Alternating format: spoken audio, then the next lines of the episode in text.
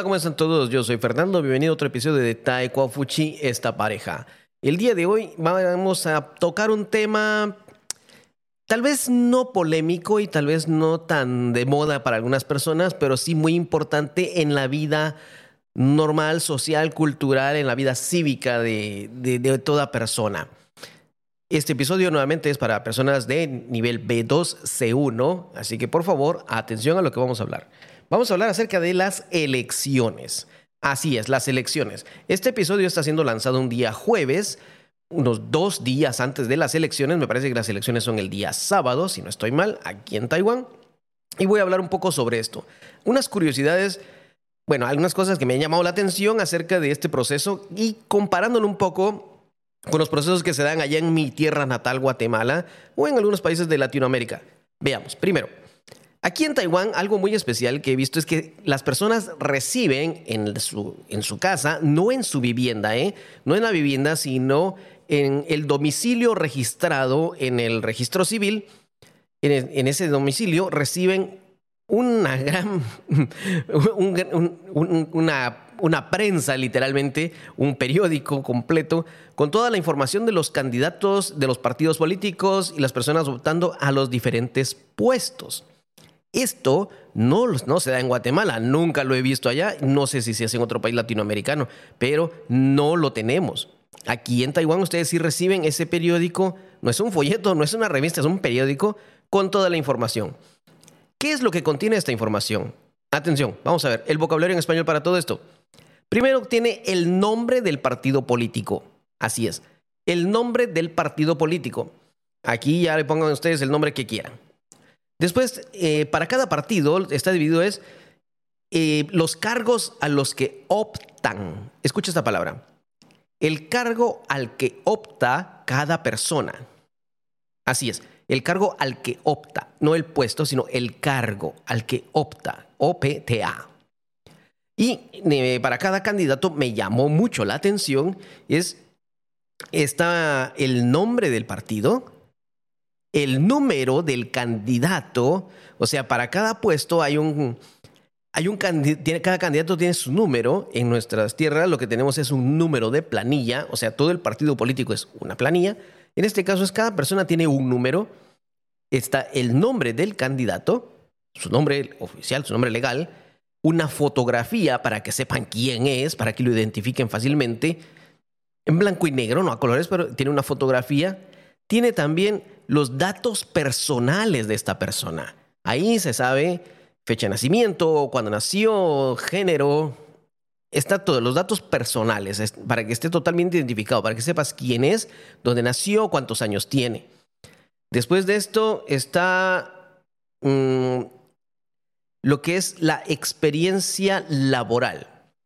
Tiene la experiencia laboral indicando los diferentes lugares donde ha trabajado. O sea, aquí te aseguras de que un candidato, un, alguien que esté optando a un puesto, tenga experiencia en algo. Ahí puedes ver si este quiere ser, por ejemplo, ministro de Educación, por decirlo. No, va, no puede ser, no puede tener un cargo ahí pues, si no tiene ninguna experiencia. No debería, atención, no debería. Eh, también está, aparte de la experiencia, no está detallada, pero aparte de la experiencia laboral, tiene también la educación. Toda su, toda su educación, donde, donde, ha estudiado, que ha estudiado, eh, si tiene algún eh, grado académico posterior a la universidad. Toda esta información está ahí. Qué importante saber que estás escogiendo a una persona educada. ¿Por qué me sorprende todo esto? Te cuento, en Latinoamérica, al menos en Guatemala, las personas no saben quién es esta persona, no saben por quién están votando, no saben cuántos años tienen. Muchos candidatos mienten sobre su edad, o prefieren no decirla porque no quieren que los vean muy viejos. Hay muchos que tal vez no tienen una escolaridad muy alta y prefieren no decirla y se basan más que todo en su experiencia, que nadie sabe si es cierto o no. Hacen gala de la experiencia que tienen laboral, política, más que todo experiencia política y no la laboral, pero no dicen nada de su, de su grado académico. En cambio, aquí veo que esto es importante. Entonces tiene el, después de los nombres, después de los datos personales, está la educación y está la experiencia laboral de la, persona. Otra cosa que me llamó la atención es que tiene un gran espacio, y esto es muy importante, porque tiene las propuestas. Escucha, propuestas. Las propuestas que esta persona tiene si llega a ocupar el, el cargo, si llega a ser electa. Y entre las propuestas está dividido qué propuestas tiene para el ámbito o el área de educación. Yo he visto, lo estaba leyendo algunos, dice propuestas para el, área de educación y está uno, dos, tres, cuatro, las propuestas que tiene. Está propuestas para el área de la seguridad ciudadana, para el fomento de la vivienda. Escucha esto, fomento de la vivienda. O sea, que puedas comprar una casa, qué beneficios va a haber para promover que las personas tengan una casa digna. Están las propuestas para lo que es la seguridad, eh, repito, seguridad, educación, fomento para la vivienda, desarrollo de la industria, muy importante. Eh, Taiwán es un país que depende mucho de su industria de alta tecnología, así que tienen que tener una propuesta en este aspecto. Está una propuesta sobre transporte, esto lo vi también, sobre salud, puede incluso haber alguna propuesta sobre familia, bueno, están el área de propuestas y cada uno tiene ahí lo que va a ofrecer. Toda esta es una información muy importante. Te lo, ¿Por qué? Te cuento, en Guatemala no contamos con eso. La gente va y vota muchas veces sin saber por quién está votando, sin saber quiénes son estas personas. Lo único que tienen para saber quiénes son es cuando los candidatos llegan al pueblo, al, a la ciudad, a la pequeña aldea, a presentarse, a hablar con ellos, a hacer un discurso que la verdad ese discurso se repite muchas veces por todos los candidatos, le cambian una que otra palabra, pero en, realidad el contexto es el mismo. Prometer, prometer, prometer y la verdad muy pocas veces cumplen algo. Esa es la triste realidad en, nuestras, en, en, mi tierra. En cambio aquí tienes, puedes ver quiénes son, te das se dan a conocer. Allá solamente si ha llegado o no ha llegado, lo conoces. Si te ha regalado algo o no te ha regalado algo, también lo conoces. Pero la mayoría de candidatos que no cuentan con un presupuesto en su partido no pueden llegar a visitarte, no pueden llegar hasta esos pueblos y muchas veces se tienen que limitar a anuncios tal vez en televisión o en radio o colocar que sus seguidores coloquen pósters, fotografías, afiches en diferentes puntos del país. Y es lo único que van a conocer y las personas que van a escoger es lo único que van a saber de estos candidatos. Aquí me gusta esto, que las personas pueden elegir, saben por quién están eligiendo, saben, pueden escoger no solamente lo que dicen, sino lo que son. Importante, no se basan en lo que dicen, sino en lo que son. Y eso es algo muy importante aquí. Las personas que van a votar se llaman votantes. Votantes. Son las personas normales que van a depositar su voto. Votantes. Y el centro o el lugar, a la oficina o la escuela, sea lo que sea, donde tienen que ir a depositar su voto, se llama centros de votación. Centros de votación. Aquí he notado, el centro de votación está de acuerdo a la dirección que tienes registrada. No donde vives, muchas personas están alquilando, entonces no están registrados en el lugar donde viven y por eso vemos que en Taiwán van a regresar, ellos dicen, voy a regresar a, a mi casa o a la casa de mis padres, que es donde están domiciliados oficialmente, escucha, domiciliado, o sea, donde tienen eh, registrado su domicilio, oficialmente y van ahí a votar. Y los centros de votación están cerca, de verdad muy cerca, yo lo he visto, están cerquísima.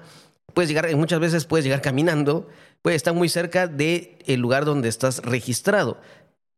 Fácilmente, esto es algo increíble. En Guatemala contamos con centros de votación supuestamente cerca de donde vives, pero muchas veces estos están basados en tu número de identificación, o sea, el rango, y no tanto a veces si está cerca o no. Y a veces si está cerca es una gran bendición, así como lo escuchas, es una bendición o es una suerte. Y cuando llegamos encontramos que hay a veces muchas filas, una fila muy larga, o incluso cuando la gente decide no votar, en Guatemala se ha visto que llegas y no hay nadie. No hay nadie votando porque la gente ya no quiere votar, no, no participa y a esto se le llama abstencionismo. el hecho de no ir a votar se llama abstencionismo. Así lo has escuchado, lo repito, abstencionismo. Esa es la palabra para las personas que no van a votar. Me abstengo de votar. O van y lo que hacen es escribir un garabato, una firma, hacer caritas, lo que sea, o no hacer. Escriben lo que sea y eso se llama un voto nulo. Un voto nulo. Hay personas que no hacen nada, simplemente reciben la papeleta, reciben, reciben y lo que hacen es doblarla y eso se llama un voto en blanco voto en blanco. Y este papel, que donde están el nombre de los candidatos, fotografías o lo que sea, donde tienes que marcar, se llama la papeleta o boleta. Papeleta o boleta. Así es. Ya lo escuchaste. Bueno, las personas van, llegan a, ver la papeleta y se, se, guían únicamente por el nombre del partido, por los dibujitos del partido político. Está en colores precisamente para que la gente que tal vez no tenga un grado de educación que puedan leer o escribir, lo identifiquen fácilmente para saber por quién van a votar, al menos por los colores. Y así es como se son las elecciones en Guatemala. Otra cosa que me ha llamado la atención de Taiwán, y espero que se repita esta vez de verdad, es que se, se sabe ya el resultado, ya a las 6, 6 de la tarde empiezan a contar, creo yo, a las 8, 9 de la noche, 10 de la noche, ya saben el resultado. Mientras, te cuento, en Guatemala pasa esto, un dato muy curioso. Empiezan a contar los votos a cierta hora, tal vez a las 10, 12 de la noche pueden llegar a decir, hemos llegado a contar el 95% de las mesas, hemos llegado a contar el 98%, pero ese 2% restante pueden tardarse hasta una semana o más en terminar de contarlo. Muchas personas dicen que es porque quieren eh, verificar si todo está correcto, rectificarlo, pero es increíble que se que lo cuenten todo súper rápido, hasta un 98% en menos de 24 horas y el 2% se tarden hasta una semana. En Taiwán me encanta eso, yo he visto que el proceso es súper rápido, súper transparente. Yo he estado ahí viendo ahí cuando, cuando votan y miro cuando están contando los votos, desde lejos lo he visto, por supuesto, no me puedo acercar, pero es increíble la velocidad con que lo hacen, la eficiencia con lo que lo hacen. Bueno, este es mi comentario sobre las elecciones. Aquí en Taiwán me parece que hay un partido eh, conservador, por decirlo así. Hay un partido conservador, un partido liberal, lo vamos a decir de esa forma, alguien que está mm, no se alinea al, status quo, por decirlo, y hay un partido que quiere ser centro, quiere ser neutral. Bueno, en política esto no se llama un partido neutral, se llama un partido centro, un partido de centro. O puede ser centro liberal o centro conservador. O sea, si está en el, si no le va para uno para otro lado, es más en medio, pero se orienta más hacia un lado que hacia el otro. Entonces se llama centro conservador o centro liberal. En Latinoamérica tenemos partidos de izquierda o derecha. O sea, más orientados, a, lo por decirlo así, eh, mal dicho y corto, partidos más orientados hacia el poder económico, hacia las familias ricas y, otro y otros más orientados hacia el trabajo social, orientados más a, los problemas sociales. Esa es más, básicamente la diferencia. Eh, los que son de derecha, los que son de izquierda, hay extrema derecha, o sea, los que son más exagerados, más locos, y extrema izquierda. Tenemos también los partidos que son de centro, así se llaman partidos de centro, y los que se llaman centro izquierda o centro derecha. O sea, no están ni uno ni otro, pero están más inclinados hacia uno. No es que sean totalmente, pero están más inclinados. Eso es el, mi comentario sobre las elecciones en Taiwán. En realidad espero que todo se desarrolle sin ningún problema este sábado y adelante. Mm, llega a votar, deposita tu voto. Es un deber u obligación o un derecho, como tú le quieras llamar, pero es mejor decidir y no que otros decidan por ti. Nadie te puede decir por quién votar, es una decisión personal. Así como lo has oído. Nosotros en Guatemala llevamos nada más nuestro documento de identificación y con eso basta y sobra para votar. En Taiwán, ustedes tienen que llevar un sello, no lo sé, no puede firmar, no sé. Tiene que llevar un sello, documento de identificación y el recibo o una papeleta donde les ha llegado, que identifica que les ha llegado la información en periódico de los candidatos. Tres cosas que deben presentar. No sé por qué tanto, pero eso es lo que deben presentar. Nosotros solamente con nuestro documento de calificación basta y sobra. Eso es todo por hoy. Mi comentario sobre las elecciones, enseñándole algún vocabulario que espero que les sirva para alguna ocasión especial o que puedan hablar sobre ello con otras personas. Recuerda, las elecciones en Taiwán se repiten muy seguido, cada dos años hay diferente tipo de votación. Tenemos diferentes puestos, no vamos a definir los puestos ahora, sería demasiado vocabulario para hablar, lo vamos a hacer tal vez en otro episodio. Si te pareció importante, si te pareció curioso o algo que quieras compartir con alguien, comparte este episodio con alguien más, le va a servir, le va a ayudar, le va a poder mm, beneficiar si quiere conversar con alguien, presentar cómo es el proceso electoral aquí en Taiwán. ¿Por qué no? ¿Por qué no? Puede comentar las diferencias entre su país y otro país. O si, te, eh, si es para ti, también lo tienes que tomar. Compártelo con alguien, di estás aprendiendo algo que aprendiste de bueno, que aprendiste nuevo Déjanos un comentario, haznos saber qué tanto te ha servido, qué tanto te ha ayudado o alguna observación. Tal vez me equivoqué en algún término. Por favor, acláramelo. Muchas gracias. Aquí estamos todos para aprender. Eso ha sido todo por hoy. Si quieres mejorar tu español, si quieres seguir estudiando, si quieres avanzar en tus estudios, visita nuestras páginas, nuestras redes sociales. Tenemos nuevos cursos para estudiantes de nivel cero que están empezando, estudiantes ya con nivel A2 cursos de B1, cursos de B2 y estamos dando ahora un curso de gramática de B1, así como lo escuchaste, gramática de B1. Pregúntanos, envíanos un mensaje, será un, será un gusto conocerte, saber de ti y ayudarte en el proceso de aprender cada vez más español. Nos vemos en el siguiente episodio. Yo soy Fernando. Adiós.